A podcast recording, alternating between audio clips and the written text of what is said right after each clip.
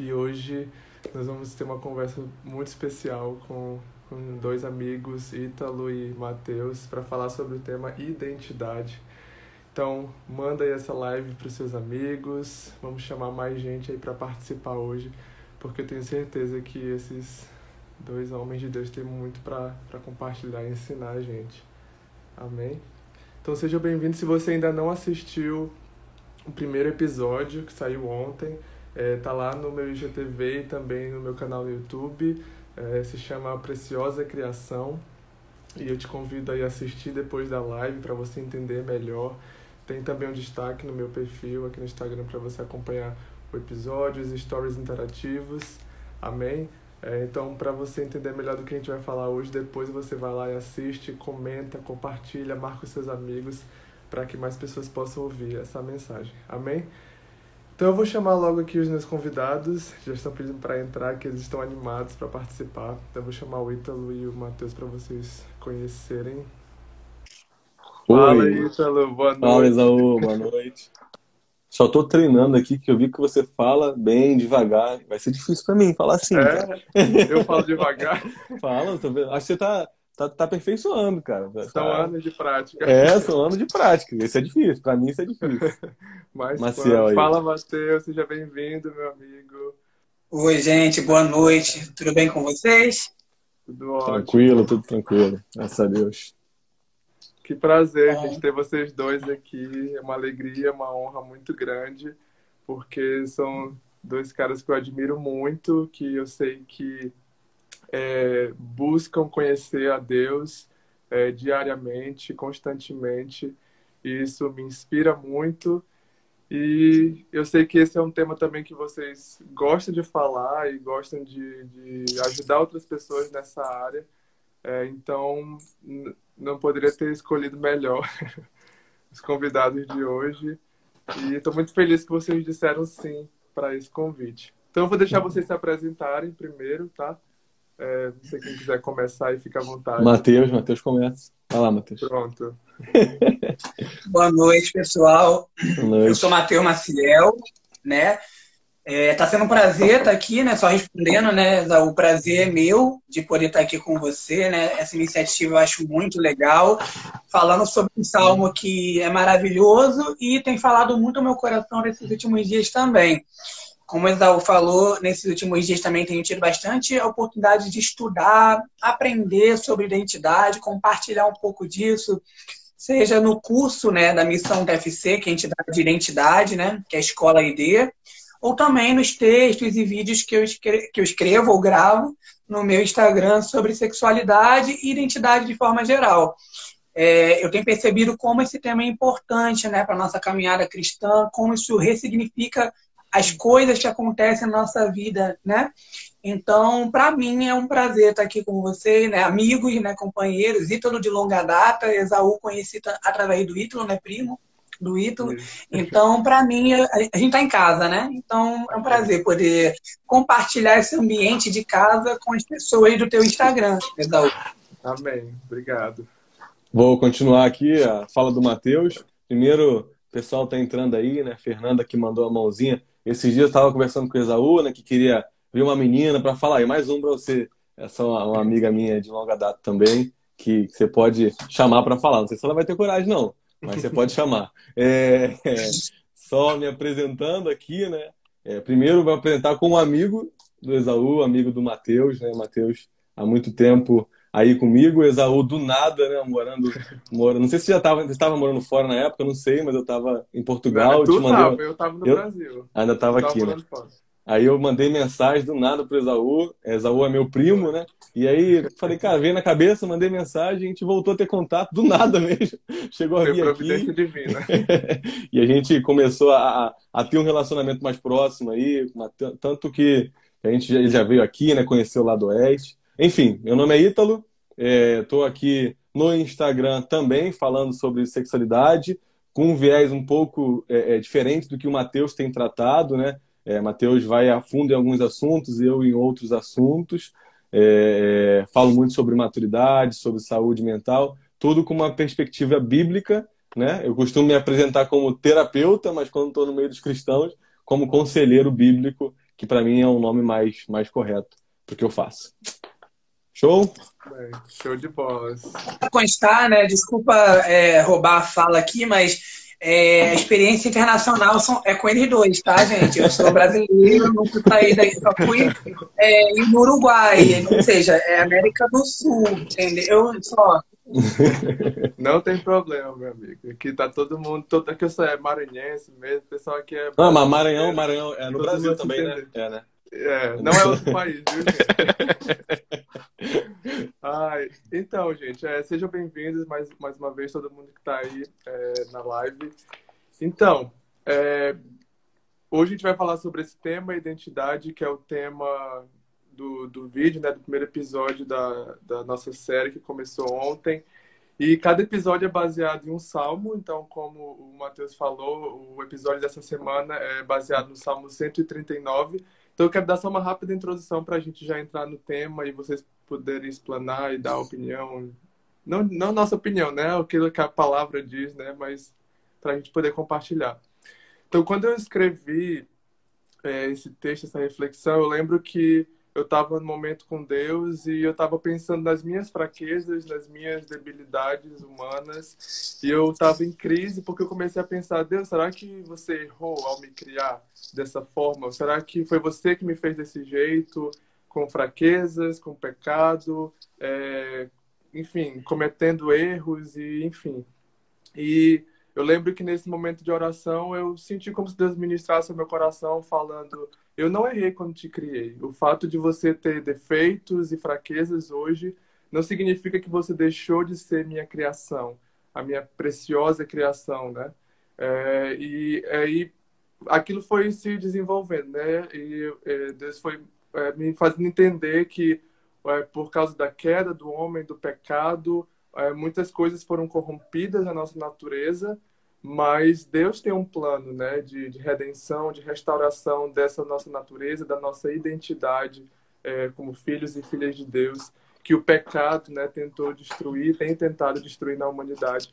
E é mais ou menos isso que eu quero falar, é o que eu falo no vídeo. Eu falo também um pouco sobre a questão de nós podermos ser honestos com Deus, com as nossas fraquezas, sem ter medo de que Ele vai nos rejeitar. Porque hoje a gente vive num mundo que, se as pessoas descobrirem que você não é perfeita, o que todo mundo sabe que ninguém é, elas viram as costas para você. Né? Diante dos seus primeiros defeitos, as pessoas te abandonam. Não todas as pessoas, mas isso é muito comum em relacionamentos, por exemplo. As pessoas veem suas falhas e elas querem pular fora do barco. E com Deus a gente sabe que não é assim, né? Que Ele vê as nossas fraquezas e Ele nos ama e quer nos restaurar.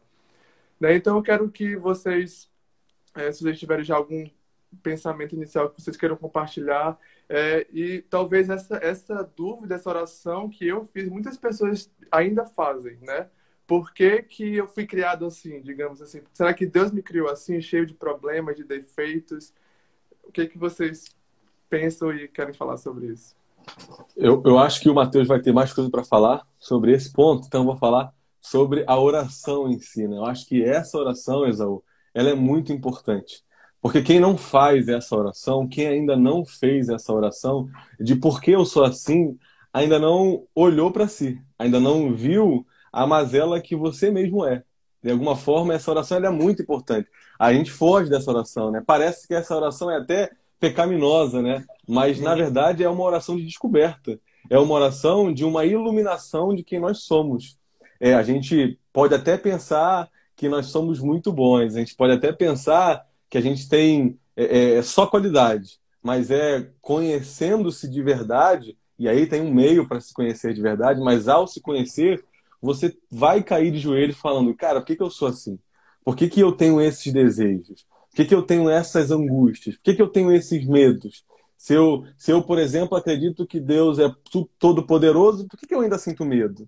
Se eu acredito que alguém cuida e dirige a história, por que, que eu ainda me sinto ansioso? Porque essas coisas não são superficiais, somos nós, assim, né? Então, essa oração, e eu começo só sobre a oração mesmo, ela é muito importante. Eu creio que a gente precisa ser sincero nas orações. Exatamente. Acho que essa oração é a oração daquele homem que entra no templo e fala: é miserável esse homem que eu sou.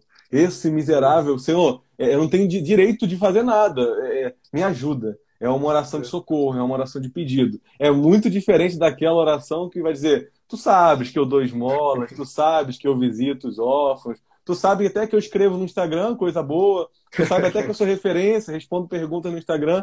A verdade é que quando você se enxerga, você cai de joelhos e fica: meu Deus, tem misericórdia de mim. Então, essa oração é muito importante. E aí, talvez para alguns aqui isso não seja algo impactante, mas para outros é para outros é, ué, então eu tenho que falar a verdade? Eu tenho que realmente, eu posso me abrir, na verdade, eu posso falar para ele que eu, que eu quero isso, que eu desejo aquilo, que eu não gosto daquilo, deve falar isso. Porque aí você vai ter um relacionamento real. Isso não quer dizer que você vai continuar dessa maneira, mas isso quer dizer que você, dessa maneira, consegue se relacionar de verdade com, com, com o Criador. Né? Exatamente. A gente tem medo né, de questionar Deus e de ser sincero demais, porque talvez pelo, pelo, o histórico que a gente tem né, da igreja, que a gente ouviu falar que a gente não pode questionar e tal. E às vezes a gente acaba negando né, nossos defeitos, Exatamente. nossos desejos, porque a gente tem medo de que, sei lá, se a gente vai estar questionando Deus, ah, eu tô perdendo a minha fé de repente. Exatamente. Eu pensei muito isso, né, antes de, que, de começar a realmente questionar Deus. E Deus não tem medo dos nossos questionamentos. Deus não tem medo dos nossos problemas. A Bíblia toda tem gente questionando, né? Davi questiona Deus porque porque os ímpios prosperam, Senhor. E eu não Exatamente. prospero. Ah, o tempo todo isso acontece, né? É verdade. Mateus. Mateus. Acredito que uma coisa que você fala. Uma coisa que você falou, Isaú, que é muito importante é a questão da queda, né?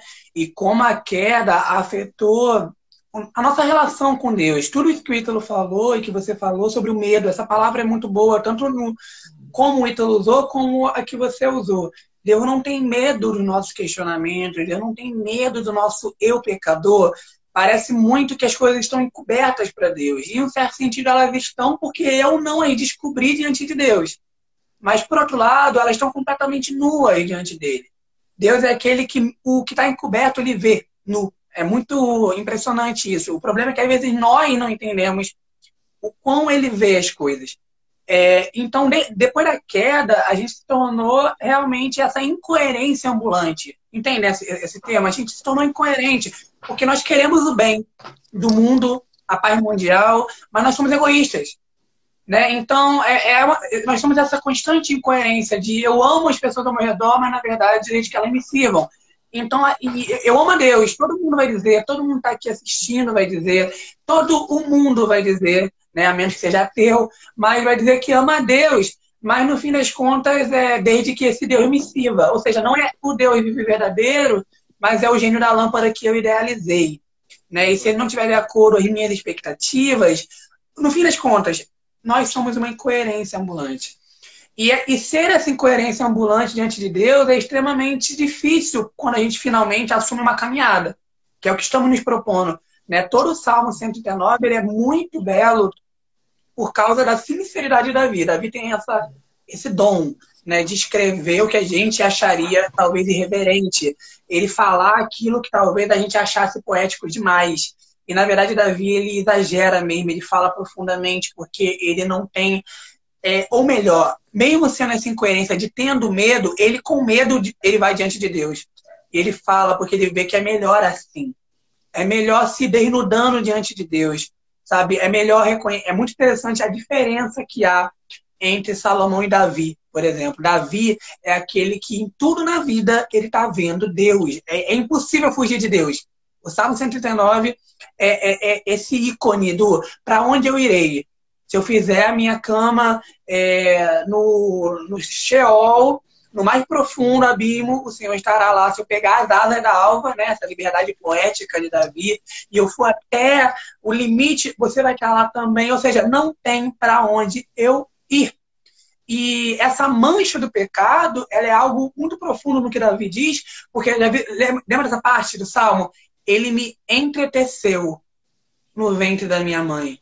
Né? Eu tenho aprendido isso. Entretecer significa que nós somos complexos, né? Quando a gente tece, são muitos é, fios, sabe? Parece e quando a mancha do pecado vem, a mancha do pecado não vem na minha cabeça. A mancha do pecado não vem nas minhas emoções. A mancha do pecado não vem no meu trabalho, na minha forma de trabalhar ou na minha. Não, me manchou completamente. E isso está tão entranhado em mim que antes de Cristo e depois da queda, deixa eu facilitar, depois da queda e antes de Cristo, a minha identidade é pecado. Porque é tudo que eu desejo, é tudo que eu sinto, é tudo que eu quero. Isso é ser humano depois da queda. Ser humano depois da queda é ser literalmente um grito de rebelião contra Deus. Isso dói, gente, na gente. Principalmente quando a gente vê que esse Deus só fez o quê com a gente? Amor. Então, quando a gente vê que Deus nos amou e que nós somos um grito de rebelião, e diante desse Deus que é amor, é profundamente constrangedor, né? Verdade. É importante ressaltar também que é, o plano de Deus não era né, que o homem caísse, né, que houvesse a queda. Quando ele nos criou, ele nos criou para um propósito né, de nos relacionarmos e glorificarmos a Ele. Então não havia, não era parte do plano de Deus que o homem se rebelasse e caísse. Então o plano de Deus era que nós vivêssemos em perfeita harmonia com Ele, né, é, com a com a triunidade e a gente está falando muito de queda, né, aqui, e foi o que aconteceu, né, que foi essa quebra, né, desse, dessa comunhão, desse relacionamento com Deus, e que trouxe todas as mazelas que nós vivemos e, e, e conhecemos hoje, né. Então, até eu estava, é, de novo, entrando na questão do, do questionamento, né, hoje eu estava pensando e falando, Deus, por que que o Senhor deixou o homem escolher? por que que o Senhor deixou o homem decidir se o senhor sabia que ia dar, é, pra, usando um termo bem chula, da, da merda, né? Por que, que o senhor não impediu, não interveio? Isso também é outro questionamento que as pessoas têm, mas elas acabam ficando com medo de perguntar a Deus, né? A gente quer ter aquele momento de oração bonito, perfeito, a gente quer fingir que, ah, eu tô aqui super de acordo com tudo que está acontecendo, com na presença de Deus está tudo bonito, mas às vezes nossa cabeça está maior confusão, a gente tem várias perguntas e tem medo de, de ir à fonte, aquele que realmente pode nos responder, e talvez ele não, não responda ainda nessa nessa, nessa na vida que a gente está hoje, uhum. mas não custa nada a gente levar adiante. Na, na, verdade, o natural é que isso aconteça, né? O relacionamento real com Deus quando a gente vê as orações é, nas escrituras, elas sempre, quando Deus vai até um povo, é muito interessante isso. O povo é, é olha para si e chora, né? Ele vê que é miserável. Eu sou um homem de impuros lábios no meio de um povo de impuros lábios.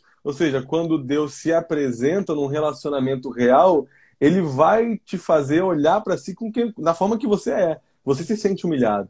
Então, acho que é, fugir disso, Exaú, é, um, é uma tolice mesmo. Porque, aí eu vou abrir um parênteses aqui. Deus sabe os seus desejos. Aí, com todo mundo que está ouvindo, né? Deus sabe que você é viciado em pornografia. Deus sabe que você tem desejos homossexuais. Deus sabe que você odeia o seu irmão. Deus sabe que você tem inveja. Deus sabe que você é mentiroso. Deus sabe tudo isso. E isso você nunca vai poder esconder. Essa é a angústia, né? Essa, essa incoerência que o Mateus falou, né? A questão é, em qual momento eu vou diante de Deus e digo, Deus, eu sou isso. E agora?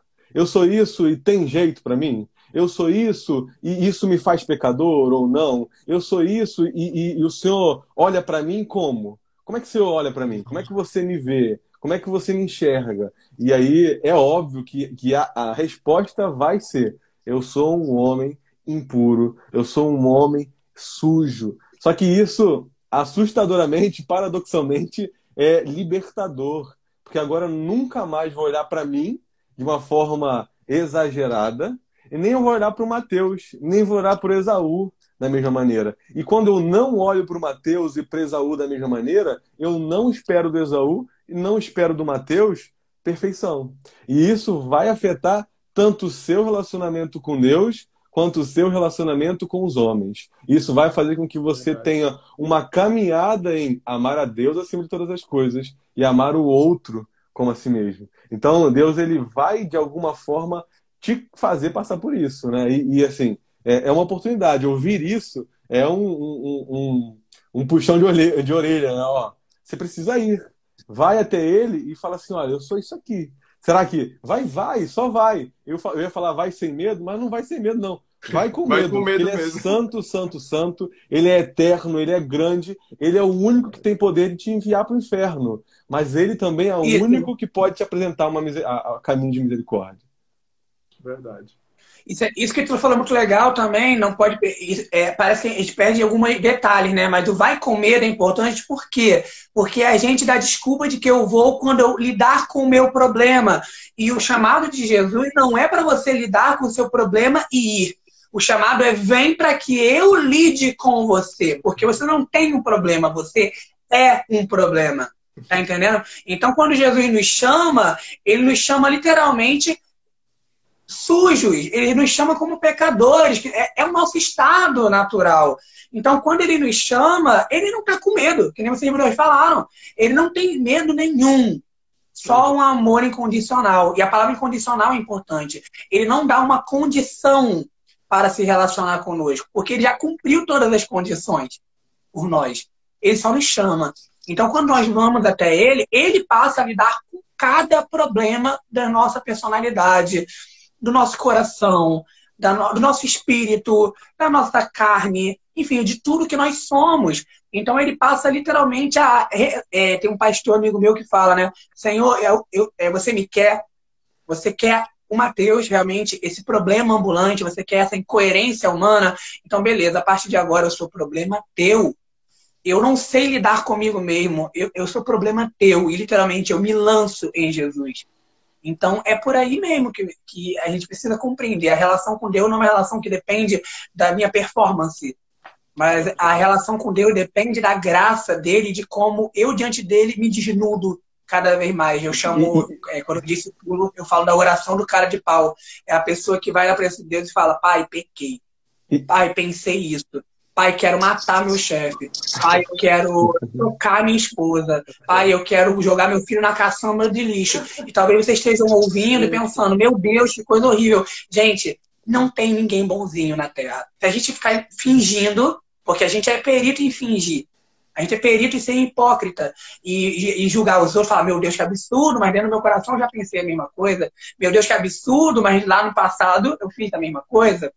Então, se a gente começar a parar, que nem o Vitor falou, de fingir, a gente vai começar a ser mais tolerante uns com os outros, porque Deus foi muito tolerante com a gente. É, essa é a. Vai falar, Isão? Não, pode. Eu acho que essa é a grande complexidade do relacionamento da igreja, né? Porque, porque quando você entende que é, é, é, é esse tipo de gente que está lá dentro, é, já estou há alguns anos no meio evangélico, né? no, no meio cristão. E eu conheço pessoas que, de várias, eu conheço muitas coisas, né? Eu sei de muitas histórias muito pesadas, né? E, e aí, em alguns momentos, no início, né, quando a gente ainda é imaturo, você fica, não é possível, gente. Isso aqui é igreja? Como é? Pelo amor de Deus. E assim, cada ano que passa, você fica, cara, tem alguma coisa errada, né? Não é possível que esse é o, é o povo que foi escolhido. Será que eu estou no lugar certo? Será que eu estou no lugar certo? E assim, é, é, vai na contramão de toda a ideia de performance que a gente ouve o tempo todo. Nós é. não fomos chamados para termos sermos perfumados. Você é podre, você é como trapo, a sua justiça é como trapo de imundícia. Ainda que você consiga falar bem, ainda que você conheça as letras, ainda que você compreenda toda a filosofia cristã, a teologia, você continua no seu interior sendo como um trapo de imundícia. O fedor que os seus pecados geram na eternidade é imenso e só existe um bom cheiro que é capaz de suprir e eliminar o cheiro que você é na eternidade, que é o bom cheiro de Cristo. Então, assim, essa, essa, isso é identidade. O que, que tem a ver com identidade? Pô, o tema não era identidade? O início é você é um homem caído, você é uma mulher caída. E isso tira um peso gigantesco. Não porque eu quero tirar um peso de você, mas é porque você vê a verdade. Caramba, eu sou um homem caído, eu sou uma mulher caída. E eu não vou te falar como a, a, psicologia moderna, de que você precisa só ajustar uma coisa aqui, outra coisa ali. Eu não vou pegar o Tony Robbins e falar para você, agora é só ajustar suas emoções e nunca mais sentir angustiado. Acordar de manhã, pensar em três coisas boas, falar dez frases que te motivem. Não, o máximo que você vai fazer é ser um pouco melhor mesmo no trabalho, vai te ajudar de alguma forma, mas você vai continuar sendo essa pessoa que você conhece quando encosta a cabeça no travesseiro. Esse é o grande problema. Você é isso aí. Ainda que você não fale para ninguém, que você não mostre para ninguém, você é isso aí. E agora a questão é como eu lido com isso tudo? Porque eu sou isso, eu não tenho como fugir. Como eu lido? E pior, Exaú, acho que o pior para mim é esse, é esse, né? É, acho que é pior alguns pontos para algumas pessoas. Mas para mim o pior é que quando eu não consigo ser eu, eu não consigo ter outros. E nós fomos criados por relacionamento. E o Matheus me conhece, você me conhece. O Matheus há mais tempo me conhece e, e, e, sabe que eu sou muito mais do que eu falo na internet. Ou seja, eu sou muito pior. ele conhece as minhas mazelas, ele conhece meus pecados, ele conhece as minhas maldades, ele conhece as coisas que eu sou. Agora, minha esposa conhece mais ainda. E aí tu imagina, como é viver nessa nessa incongruência. Como é estar aqui diante de, de pessoas e, e, saber que a minha esposa me conhece mais. Ela sabe quem eu sou naquilo que é de pior.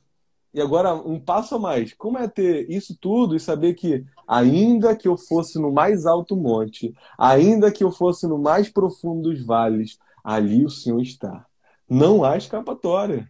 Ele sabe quem você é e não há possibilidade alguma de você esconder. Você pode esconder para outras pessoas, para tua esposa, para teus amigos, mas ele sabe. Ele sabe o mais interessante, ele sabe mais do que você.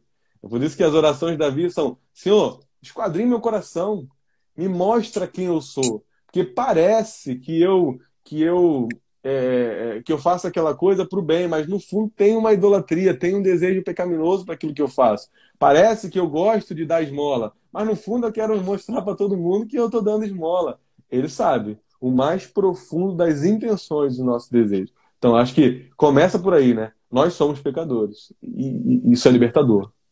Verdade. Eu acho, acredito que por nós não conhecermos a Deus, o caráter dele, a gente acaba projetando nele os nossos relacionamentos humanos, porque a gente está acostumado, como vocês estão comentando, né? a gente está acostumado a fingir, a viver numa sociedade que vive em fingimento o tempo todo nas uhum. redes sociais e nos seus relacionamentos, né? Dentro, fora de casa você finge ser uma coisa para as pessoas e quando você está sozinho você sabe quem você realmente é, porque você tem, um, tem medo de ser rejeitado, de ser abandonado pelos outros, se eles descobrirem quem você é de verdade.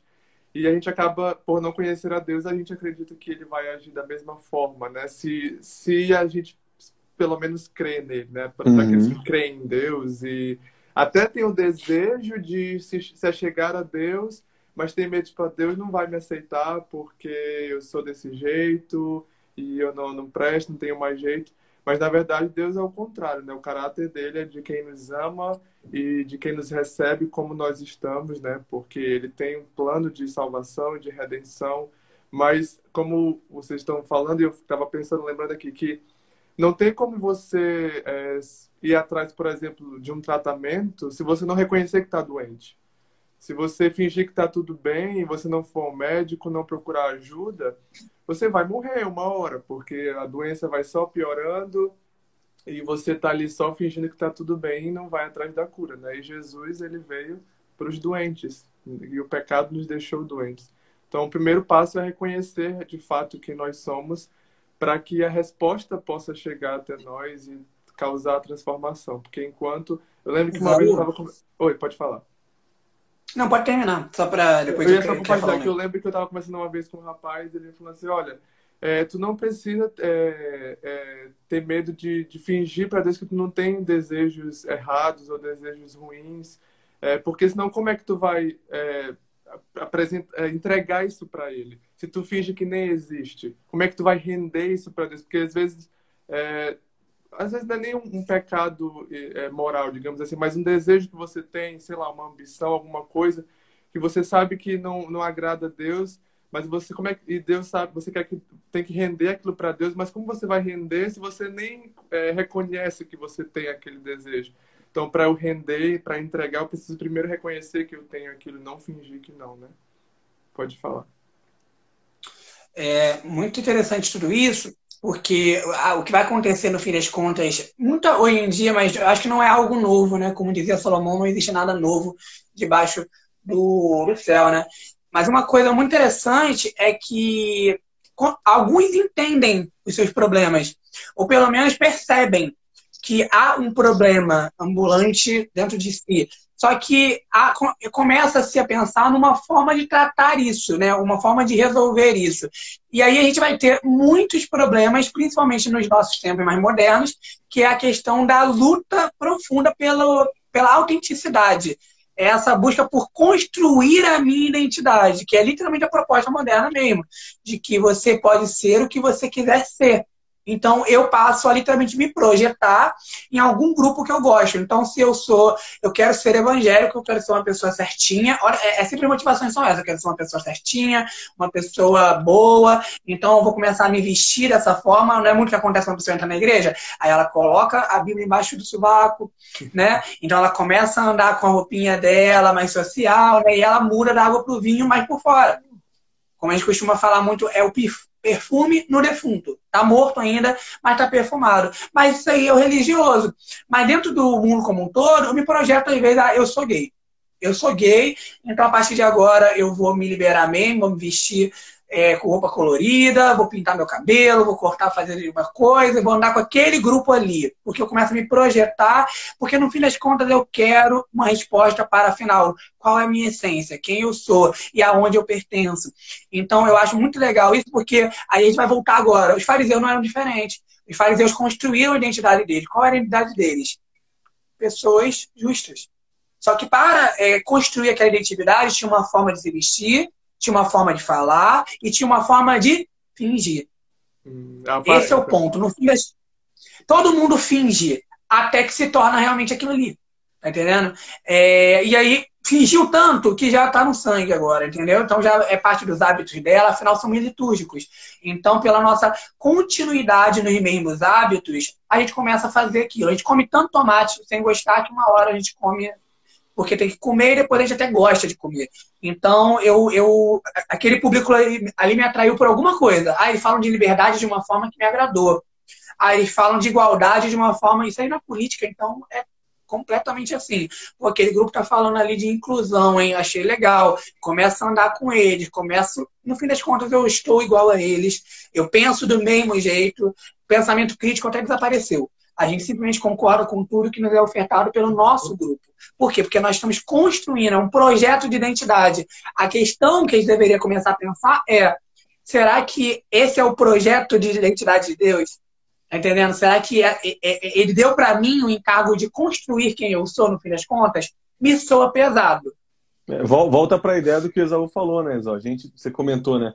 A pessoa começa a projetar, montar uma identidade em torno de si e essa é a proposta moderna, né? A proposta moderna é te apresentar várias formas de ser quem você é. E no fundo a frase é: é não importa também. Você é, dá uma ideia de que você nem está fazendo isso. Você é livre e nem está escolhendo isso, nem está realmente indo para um grupo, que é uma mentira. No fim das contas, até essa própria narrativa é um grupo que você vai entrar dessa narrativa. Né? Então você está entrando num, num grupo de pessoas que vai dizer: você é isso. A gente quer ouvir isso, né? A gente quer conseguir responder Sim. isso. É, é, a gente quer saber quem eu sou. Eu, eu, preciso, no final da minha vida, responder essa pergunta. Cara, o Ítalo é isso. Isso foi o Ítalo. Isso foi a história dele. E aí o grande problema é, primeiro, se eu for verdadeiro, eu vou ter que colocar algumas máscaras.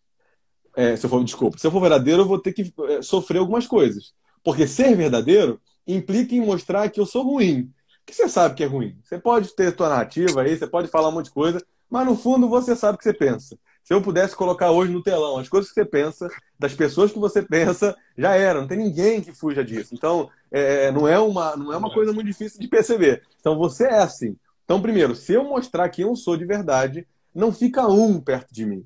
Agora, beleza, eu quero construir uma identidade. Já que eu não quero sofrer assim, não quero ser rejeitado dessa maneira, não quero sofrer é, a exclusão, é dessa forma, então vou botar máscara. Só que se eu botar uma máscara, eu já não sou eu.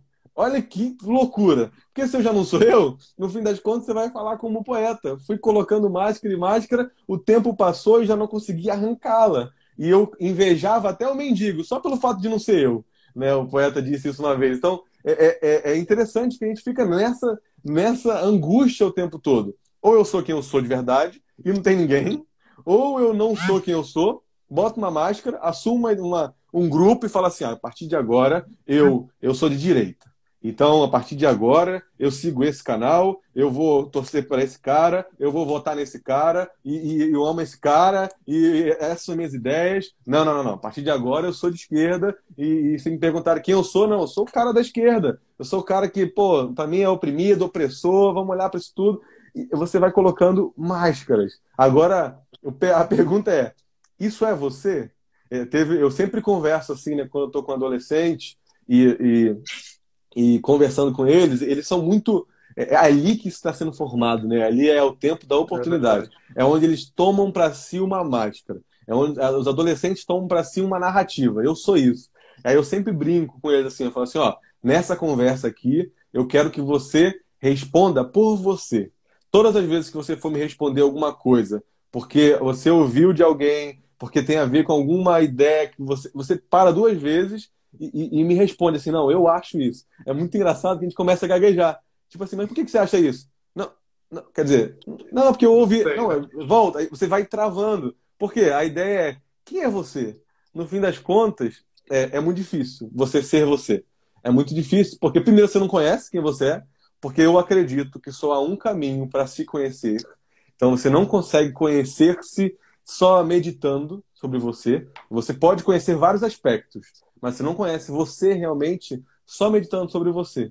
E aí você vai lá em Santo Agostinho, você vai lá é, é, é no, no, na patrística, você vai lá nesses homens, nos filósofos, vão dizer: olha, você só vai conhecer perguntando para o Criador: quem sou eu? E a segunda é: como que eu lido com quem eu sou? Primeiro, como que eu lido com a minha relação com Deus? Quem me salva disso? E aí Mateus pode falar, o Isaú. Quem me salva disso que eu sou? E como que eu, livro, me, que eu lido com a relação com, comigo mesmo. Que como que eu olho para mim e falo assim, cara, eu sou isso, e como eu ainda posso viver? Será que eu consigo olhar para mim ainda e falar assim, cara, é, eu, eu sou eu, eu, sou isso, tranquilo, dormir bem com isso? E, e a terceira é, como eu vou me dar, eu vou ficar tranquilo de saber que eu vou ser rejeitado, sendo eu mesmo? Qual é a mensagem que vai me dizer assim, não importa, não importa. Há alguma coisa fora de você que dá sentido pela dá sentido à identidade que um dia você alcançou ao descobri-la em Deus. É, são questionamentos que a gente vai que a gente vai se fazendo, né? Não sei é. se você concorda ou não. Verdade. Eu quero já entrar nessa questão que o Will está falando de como lidar com isso, mas antes só um comentário para fechar o que ele estava falando da, dessa questão da, da, e do que o Matheus falou também de construir essa identidade, né, é, ao nosso, a respeito de nós mesmos e isso é tão real, tão verdade, que acontece, inclusive, num contexto de igreja. Porque, como eu acredito que esses, muitos desses jovens que tu conversa são da igreja, provavelmente. E às vezes, eu, eu mesmo, às vezes, quando alguém me pergunta ah, por que, que é, vocês cristãos fazem isso ou acreditam nisso, às vezes eu paro e penso, não sei. Eu ouvi alguém falando, alguém ensinando, mas eu nunca fui atrás de descobrir o porquê ou qual é a fonte disso. Então, inclusive na igreja, a gente vê essa realidade de pessoas que é, estão construindo a sua identidade pelo que elas ouvem falar do, do outro, né? Por mais que pra, muitos discursos é, estão de acordo com a Bíblia, mas a gente vai encontrar muitos discursos, mesmo dentro da igreja, que estão totalmente fora da, daquilo que a Bíblia diz. Então, nós precisamos é, também ter o nosso relacionamento pessoal com Deus para descobrir nele, né, na fonte, como o Ito está falando, quem nós somos. Né? Nós precisamos ir. Claro que nós vamos ter pessoas nos ajudando na caminhada, mas eu não posso esperar que as pessoas me deem a, a, resposta de quem eu sou, porque o único que pode dar essa resposta, que é aquilo que eu quero que a gente entre agora, né, na, na esperança, na resposta, na, na redenção depois dessa queda então, o único que pode nos dar essa resposta é Cristo, né? Deus, porque uhum. foi Ele que nos criou, como Davi é, descreve tão bem no Salmo 139. E, Esaú, é, isso não é uma resposta é, burra, no certo sentido, né? Porque a pessoa vai dizer assim, ué, então, que, que maluquice, né? Quem vai me dizer é Deus? Não, não sou assim, não, sou muito inteligente. Ficar aceitando que um livro fala, eu só quero te informar que você está fazendo a mesma coisa, só que quem está dizendo quem você é é Marx, quem está dizendo quem você é, é, é, são filósofos, quem está dizendo quem você é é Sêneca, é, é, quem está dizendo quem você é são filosofias de homens. No fim das contas, alguma coisa está dizendo para você, você é isso. Só que a gente, eu acredito, para mim, é até uma resposta mais inteligente. Eu acredito que existe um padrão maior do Não é possível que, que, que, que seja só nessa, nessa, nessa forma rasa que eu vou aceitar o que Nietzsche falou, o que Sêneca falou, o que Marx está falando sobre quem eu sou. Não é possível, não é possível que eu seja isso. Então, assim, não é. A disputa é, é, não é se você eu aceito alguém falar sobre quem eu sou e você não. Não é. Isso é uma mentira. Você aceita algumas pessoas, eu aceito que é a inspiração divina. É, mas só, só comentando aí que às vezes a gente pensa isso. Né? Ponto, muito importante. Mas, Matheus, aí o Matheus pode responder, né? Eu até esqueci a pergunta qual foi. Quem, Não, é como é só é que... pra gente, qual é, qual é agora a resposta, né? Como tá falando, como a gente lida, tá, eu sei quem eu sou agora, como é que eu restauro, como é que eu posso, é, sei lá, essa identidade, tem esperança, tem chance, tem jeito, ou vou morrer desse jeito? Entendi. Gente, é muito legal é, parte de tudo isso que a gente está falando por causa da questão de que nessa tentativa de construir uma identidade, né, no fim das contas, há uma tentativa também, uma contra-tentativa de desconstruir qualquer tipo de estrutura estabelecida por Deus. Né? Isso é muito interessante que o Vitor falou, porque há essa briga de, ah, afinal, eu vou ouvir o que esse Deus fala. Então, não é como se as pessoas não soubessem que Deus está falando alguma coisa. Né? A gente está aqui numa live que, em geral, são brasileiros que estão aqui. Então, todo mundo aqui sabe que Deus falou e que a Bíblia é a palavra de Deus e que Deus deu uma direção e que Deus criou as coisas numa estrutura. Se não, a oportunidade é hoje, meu querido, você está ouvindo que Deus criou tudo dentro de uma estrutura. O problema é que nós estamos num momento de, de movimento pós-estruturalista onde a gente quer deixar a estrutura original estabelecida por Deus, e aí a gente vai ter também estruturas é, mais conservadoras, né? Que às vezes vão coincidir com o que Deus estabeleceu ou não. Só que a tentativa é não destruir a estrutura, mas desconstruir. É mais sutil, né? É uma desconstrução para que eu possa construir outras variáveis de identidade eu, como tenho falado muito sobre sexualidade, isso é uma coisa muito nítida. Às vezes a gente fala, né? Ah, porque quer destruir a família. Não quer destruir a família. Quer desconstruir o conceito para que outros conceitos de família sejam abarcados. Tá entendendo? Não é uma destruição. Afinal, eles querem ser reconhecidos como família. Na verdade, gente, o gay brasileiro ele é extremamente conservador. É muito engraçado. O gay brasileiro ele quer adotar.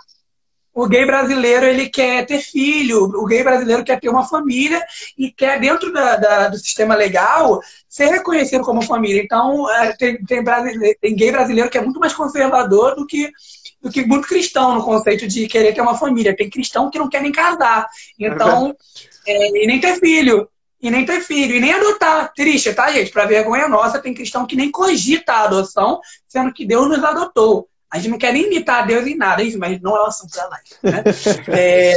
Para mais sobre isso, siga o Matheus é. Maciel. Ele vai fazer. Mês que vem, quem não vai falar, eu vou falar por ele, entendeu? Mês isso. que vem, Matheus vai fazer uma sequência de lives aí só sobre Muito sexualidade bem. nesse sentido. Assim, Matheus gosta de treta, né? Então, vamos é, ver se ele vai ser cancelado. então, ele vai fazer uma sequência de lives muito legal sobre esse assunto. Eu sei que ele não vai falar, eu falo por ele. Vai, continue. Mano. Tá certo, faz a propaganda mesmo. Enfim, então a gente vive num momento, gente, que a, a, a, busca, no fim das contas, é de fugir de qualquer estrutura padronizada. Não é isso que a gente fala quando a gente pensa em pós-modernidade, que é um conceito meio difícil né, de pensar, porque no Brasil a gente, na verdade, é uma modernidade com alguns aspectos de pós-modernidade. O que, que é isso? Não existe uma verdade uma verdade, não existe uma narrativa absoluta. Não, se Deus existe, isso já é um problema, porque Deus indica que ele é o criador de toda a história da humanidade. Então, Deus existir é um problema muito profundo, porque ele atrapalha a minha narrativa. Ele atrapalha a história que eu quero contar sobre mim. Então, eu acho que é, pensar em identidade tem que ser do princípio de que eu reconheço que Deus ele é, existe, que Deus ele é real, que ele me criou e logo a queda e tudo que a gente está falando aqui é uma realidade latente. Tá entendendo? De que nós estamos de, em forma incoerente, a nossa identidade ela está sendo baseada agora no que nós desejamos, no que nós sentimos, porque afinal nossa essência está corrompida. Só que Deus envia Jesus. quando Deus envia Jesus, ele literalmente está fazendo algo novo, mas não totalmente novo. Jesus é um aspecto de nova criação que restabelece a criação. É uma nova estrutura que restabelece a estrutura que caiu. Então parece que Jesus está trazendo do Pai, é, e isso é legal, porque no fim das contas, a nossa identidade foi dada por Deus na criação e perdida. Só que agora ela é dada de novo. Então a nossa identidade ela não é construída, ela é recebida. Isso é muito legal, porque em Jesus, né, no batismo dele, quando ele se identifica, por que Jesus se batizou? Né? Já pararam para pensar nisso? Fica meio turvo ali, né? Ele vai batizar, João Batista fica assim, pô, nada a ver eu te batizar, né? Porque, afinal, tu é o cara, eu, eu não sou, não. Quem sou eu? Né? A pergunta da identidade, só que de outra forma, né? Quem sou eu? Eu sei, eu sei quem eu sou, e eu não sou tudo, não. É... E Jesus diz: é necessário cumprir a justiça. Por que Jesus está falando isso? Porque Jesus está se identificando com a humanidade caída em Adão e o povo que deveria ser luz em Israel. Por isso que quando Deus fala, aí é o que é top, né? É o selo. Tu és o meu filho amado e em ti eu me agrado filho de Deus é literalmente alguém que está encarnando o, o novo Adão e o novo Davi, o novo Israel, que é o Cristo, filho de Deus. Em Jesus, ele é selado como aquele que o Pai aprova. Só que é em Jesus também que nós ouvimos a mesma frase de Deus. Tu és o meu filho amado, em ti me agrado. Essa é a identidade da humanidade, é esse sentimento. Por que, que é selo, né? porque indica a quem nós pertencemos. No fim das contas, nós queremos pertencer a algum lugar, não é isso? Todos nós queremos. Nós temos nossos grupos de amigos e amamos pertencer a esse grupo de amigos. Mas no fim das contas, isso só reflete um anseio muito mais profundo, existencial, de pertencer a algo que vai me colocar dentro do lugar certo no mundo, na história do mundo. E isso só pode vir de quando Deus me aprova. Mas para Deus me aprovar, já que a gente é essa podridão toda que a gente está falando aqui, só pode ser feito em Jesus Cristo.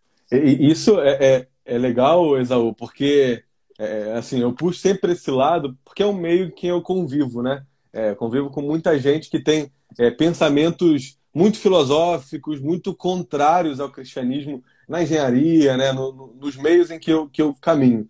E aí parece que, sempre parece que é uma resposta muito ingênua. E eu vou dizer que é uma resposta realmente simples mesmo, porque o evangelho é simples, direto para os pobres, para os jogados de lado, realmente é. Mas, em certo sentido, ela, ela é muito completa, né? Não é, não é, é, é sem lógica, não é sem inteligência, porque você vai abraçar alguma coisa que te dê justificação.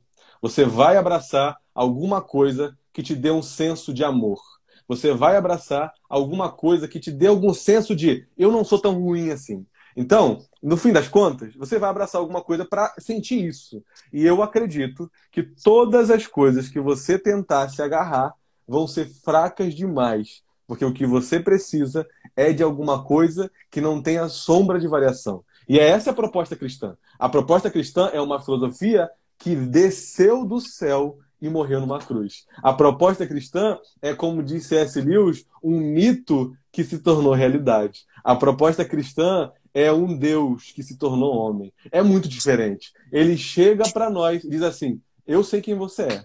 E por saber quem você é, saber, eu sei que você não tem capacidade nenhuma de ser ou de chegar até Deus. Então, eu vou no seu lugar. Eu, Deus mesmo, vou descer no teu lugar. E a ira que era sua, eu recebo no seu lugar. Na cruz ele recebe a minha ira. Isso é perfeitamente lógico. E aí, aí seria uma conversa de horas para pensar em outras cosmovisões, né? em outras filosofias, para te mostrar que o esquerdismo quer te dar isso, que a direita quer te dar isso, que, que, que, que as filosofias pós-modernas querem te dar isso. E eu vou te dizer, o cristianismo está propondo isso há mais de dois mil anos, muito mais, né? Dizendo assim, olha, existe uma saída para isso. E é um Deus morto na cruz, no teu lugar. E, e ele vai dizer, ó, eu recebo para si, para eu recebo em mim o ódio que você merecia, para que você consiga ouvir, eu te amo de verdade. Que é o que o Mateus está falando, né? Em Jesus eu ouvi, tu és meu filho amado, em quem eu tenho prazer. Mateus, tu és meu filho amado, eu tenho prazer em você. Esaú, tu és meu filho amado, eu tenho prazer em você. Fernanda, tu és minha filha amada, eu tenho prazer em você. Mirari, tu és minha filha amada, eu tenho prazer em você. Quem eu te amo, você quer mais? Qual outro eu te amo? Eu não importo, não me importa. Eu sei que no decorrer da minha história, pode ser que a minha filha me odeie por causa da mensagem que eu prego. Mas sinto muito, Giovana. Eu sou filho amado de Deus e ele tem prazer em mim. Não há possibilidade nenhuma de qualquer ódio tirar o grande amor que um dia eu recebi em Cristo Jesus. Ele me dá a resposta que eu precisava. Aquela resposta que faz eu não fazer ou não falar quem eu sou porque eu tenho medo do Matheus não gostar de mim, tenho medo do Esaú não gostar de mim, tenho medo do meu chefe não gostar de mim. Cara, eu sou amado para sempre, eternamente em Cristo Jesus. Porque Deus é ira. E é assim, e tirar essa ideia do evangelho é terrível, porque isso brilha o evangelho. Mas Deus é amor profundamente também. Eu nele descubro, eu sou amado. E é essa é a minha identidade. Eu sou filho e não importa mais. Eu fui adotado e não importa se você me ama, se não me ama. Eu quero que você me ame. Eu quero viver em comunhão. Claro que eu desejo isso. É claro que eu vou chorar perdendo amigos. É claro que eu vou chorar é, é, é, vendo que por conta da mensagem do evangelho eu vou ter pessoas que me odeiam. Eu vou chorar quando chegar o tempo em que no Brasil eu não puder mais falar isso tudo sem ser demitido. Eu vou sofrer. Eu vou padecer. Mas eu nunca vou estar desamparado. Essa é a grande mensagem do Evangelho. A mensagem de que a sua identidade está firmada em algo que não se move. Isso é perfeito, é eterno, maravilhoso. Que outra coisa, que outra filosofia te dá essa segurança? Nenhuma. Não é uma briga de, de oprimir, oprimidos e opressores. Não, não é o capitalismo maior do que tudo isso. Muito menos o socialismo a resposta de tudo isso. Não. É alguém me chamando para o reino eterno, que não tem fim. E nesse reino eterno, como disse S. Lewis, ou nas Crônicas de Nárnia, é, no final, e aí eu não sei se, se a, a, a Cris está aí né, para me julgar, mas o Mateus está para me julgar, né? Porque sempre que eu dou exemplo de Crônicas de Nárnia, que eu digo que eu sou fã, e disse a Cris, não sou, sou fã coisa nenhuma, porque eu sempre dou exemplos errados, mas eu vou dar de novo exemplo. É só pose. Eu vou... pose.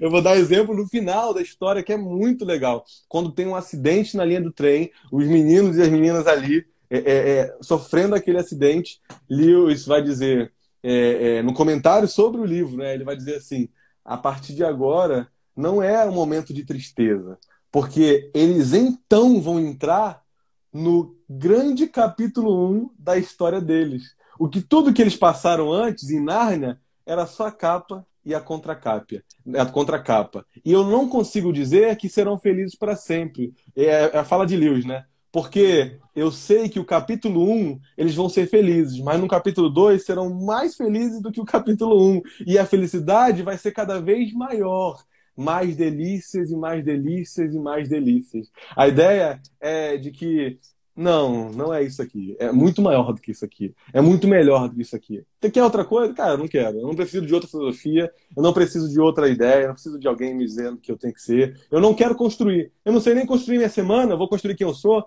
Eu não consigo nem definir o que eu vou fazer hoje. Erro tudo, marco as coisas. Eu queria acordar 8 horas para poder malhar antes de ir para o trabalho. Eu não consigo. Eu vou conseguir definir quem eu sou? Responder a pergunta de quem eu sou? Não, não. É, é burrice fazer isso. Então, ele me apresenta uma real identidade que eu não preciso procurar em nenhum outro lugar mais. E, aí, e parece. Ah, pode falar, vai.